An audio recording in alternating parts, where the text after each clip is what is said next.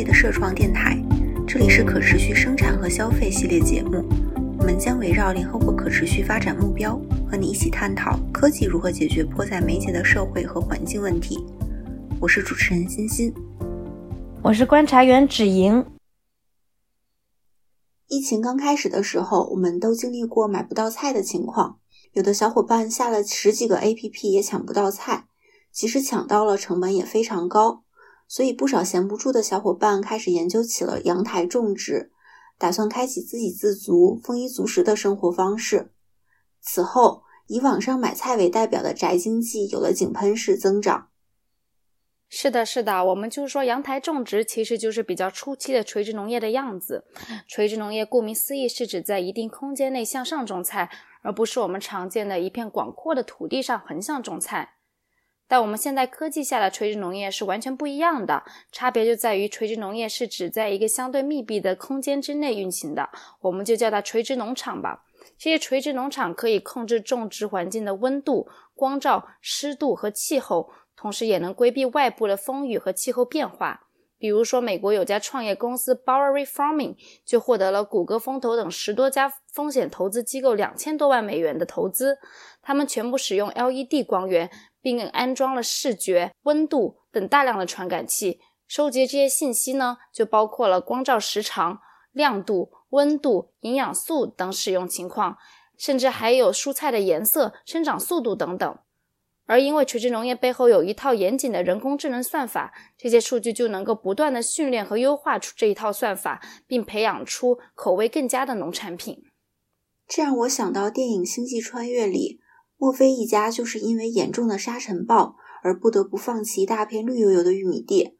如果我们能够大规模采用垂直农业技术，是不是就可以避免沙尘暴对农作物的影响，帮助墨菲一家保留住玉米地呢？是的，垂直农业就相当于一个与外部世界隔绝的世界，因为是在室内进行农业生产，且生产条件是完全可控的，人们全年都可以种植农产品，不用担心坏天气、干旱和自然灾害的原因。但这仅仅只是同一个好处，因为垂直农业是无土栽培，所以垂直农场可以放在高楼大厦里，或者是建筑物的顶部，甚至是城市可以完全没有利用到的空间，解决了粮食和耕地短缺的问题。这样说其实是有数据支撑的，比如说全球农业生产占用了百分之七十的淡水资源，而且和四十年前相比，全球耕地减少了百分之三十。可以说，现在的农业生产是在不断的消耗着我们的水资源、土地资源等，但这些消耗都是不可持续的，而且会带来不可逆的影响。因此，考虑到农业的可持续性，垂直农业被很多人看来都是农业的未来。那芷莹，我很好奇。你也觉得垂直农业是农业的未来吗？还是说会在某一些方面，垂直农业也是无法弥补现代农业面临的可持续问题的呢？就像刚刚所说的，其实垂直农业可以很好的解决农药、化肥的过度使用、耕地短缺的问题，但是传统行业所有的环境问题，如比如说土地污染、生物多样性和水质污染，都没有办法得到直接的解决。就这么理解吧。垂直农业完全提供了另一种农业种植的方法，用农业数据科学家来代替农民，用无水栽培代替土壤栽培。但是传统农民伯伯过度使用农药造成的土壤不可持续的问题和水质的问题，都还是依旧存在的。呃，有一个比较现实的问题啊，就是说我们刚刚说到这些好处，其实都是从可持续这个角度出发的。可我们不能指望消费者单纯为了可持续这个概念买单。那么，垂直农业能给消费者带来什么样的价值呢？如果从消费者角度出发的话，除了可持续发展以外，垂直农业另一个主要的特色就是生产出来的瓜果蔬菜会更健康、更新鲜。它能够用不到百分之一的土地、百分之一的水，只用合成肥料，不打农药，从而种植出最新鲜、最好吃的农产品。另外，由于垂直农业所用的土地面积更少，垂直农业甚至可以是在城市里面建设。试想一下，如果有一个餐厅，当你点完菜之后，厨师就直接从餐厅的楼上的垂直农场中采摘出相应的食材进行烹饪，这样健康、环保、新鲜的饮食体验是不是和消费者更加贴近呢？所以对于消费者而言，垂直农业将会是食品原材料的消费升级呢。说到消费升级，这是否意味着垂直农业的产品会更贵呢？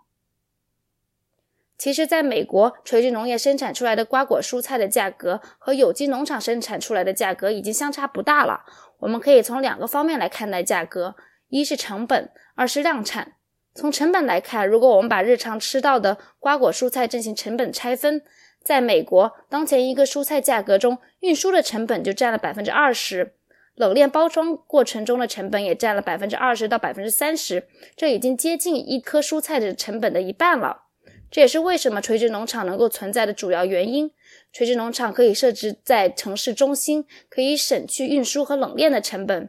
而且由于垂直农场全自动的种植、灌溉、施肥，垂直农场也可以尽可能的减少人力成本。而谈到第二点量产的话，因为垂直农场可以通过控制光、湿度、温度，达到二十四小时的种植，单位面积的量产也会更高。比如说，田野种植的蔬菜可能需要三十到四十天，而垂直农场可能只需要十至十二天。因此，如果达到大规模量产的话，那单个蔬菜的成本还会进一步降低。所以，总的来说，垂直农场生产出来的蔬菜和我们平时能够吃到的有机蔬菜价格相比，其实相差并不会特别大。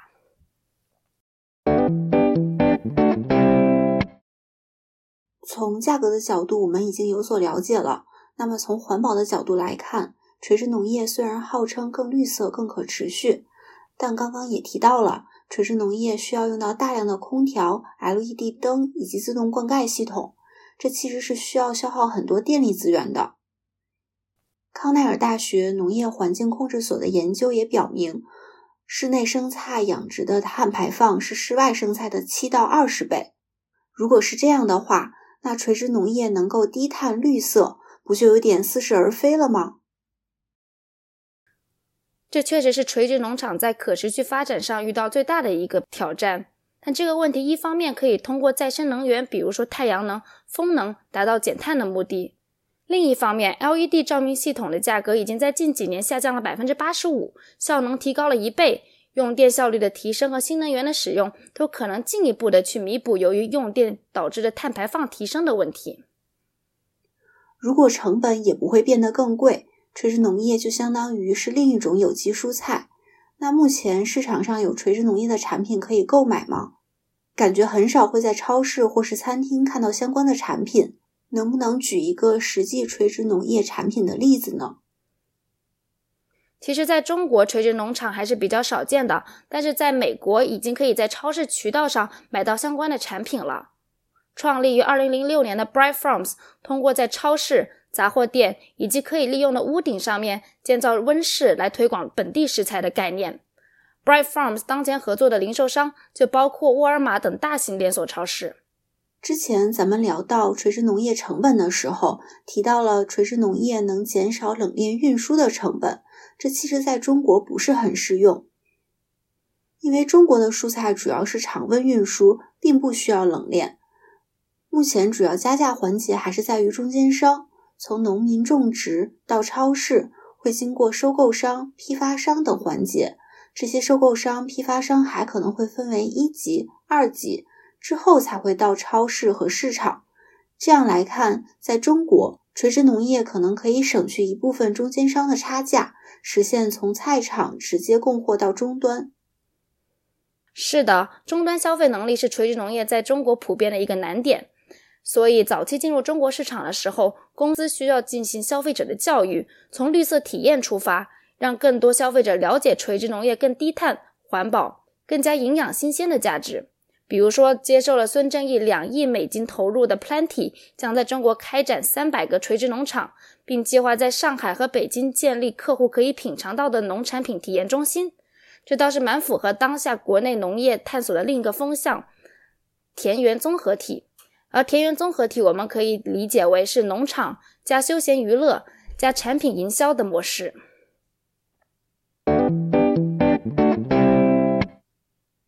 芷莹，你提到的这个田园综合体，其实很符合我心目中对未来城市建设的畅想。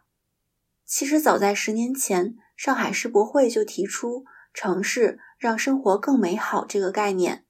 以及城市需要承载绿色、低碳、生态、环保的使命。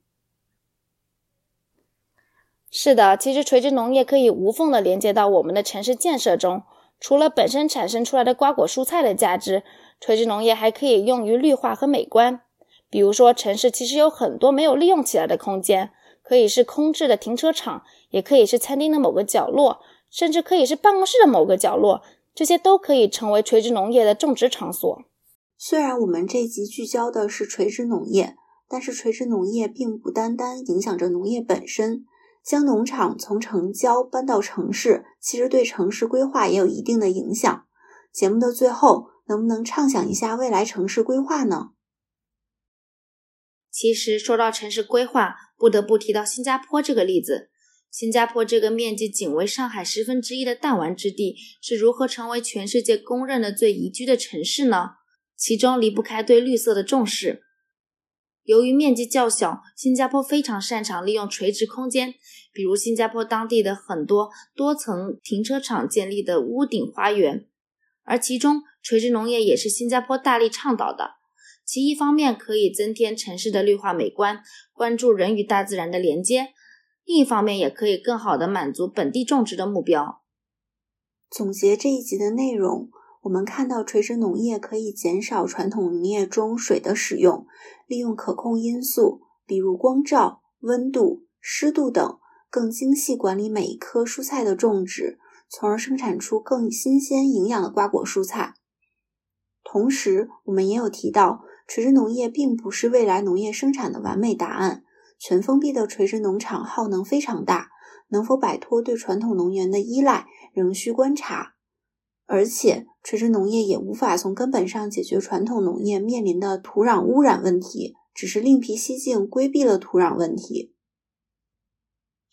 但退一步讲，我们目前真的需要一个完美答案吗？真的会有一个完美答案吗？